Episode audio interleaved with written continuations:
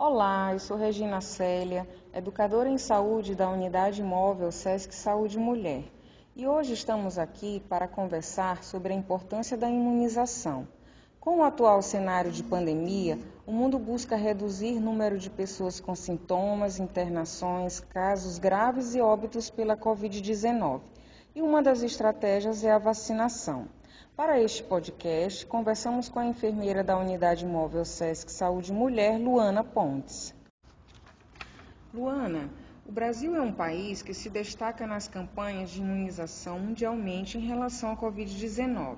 Quais as vacinas disponíveis atualmente no mercado e suas diferenças? Em nosso país, temos disponíveis no serviço público apenas a aplicação de três vacinas a Coronavac, que ela é feita através do antígeno do vírus inativado do Covid-19 e que é fabricada pelo Instituto Butantan.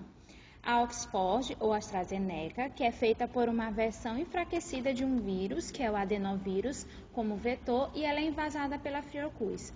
E a Pfizer, que chegou recentemente e é baseada em mRNA. Todas elas desencadeiam uma resposta imune, que vai ser capaz de atacar precocemente o vírus quando este infectar o corpo. Qual o intervalo entre as doses das vacinas? O intervalo dessas doses é, varia de acordo com o fabricante. A da Pfizer é de 21 dias, a da Coronavac, a segunda dose precisa ser tomada após 21 a 28 dias e a AstraZeneca após 12 semanas, ou seja, três meses de intervalo entre a primeira e a segunda dose. Luana, as vacinas apresentam algum efeito colateral?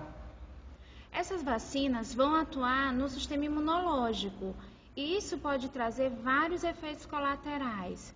No entanto, essas chances de complicações elas são pequenas e não afeta a eficácia dos imunizantes. Entre esses efeitos colaterais, os mais comuns estão a dor no local da aplicação, a sensação de calor, febre, cansaço, calafrios, dor de cabeça, dores musculares e nas articulações e os sintomas que são semelhantes a um resfriado, como dor na garganta, coriza e tosse.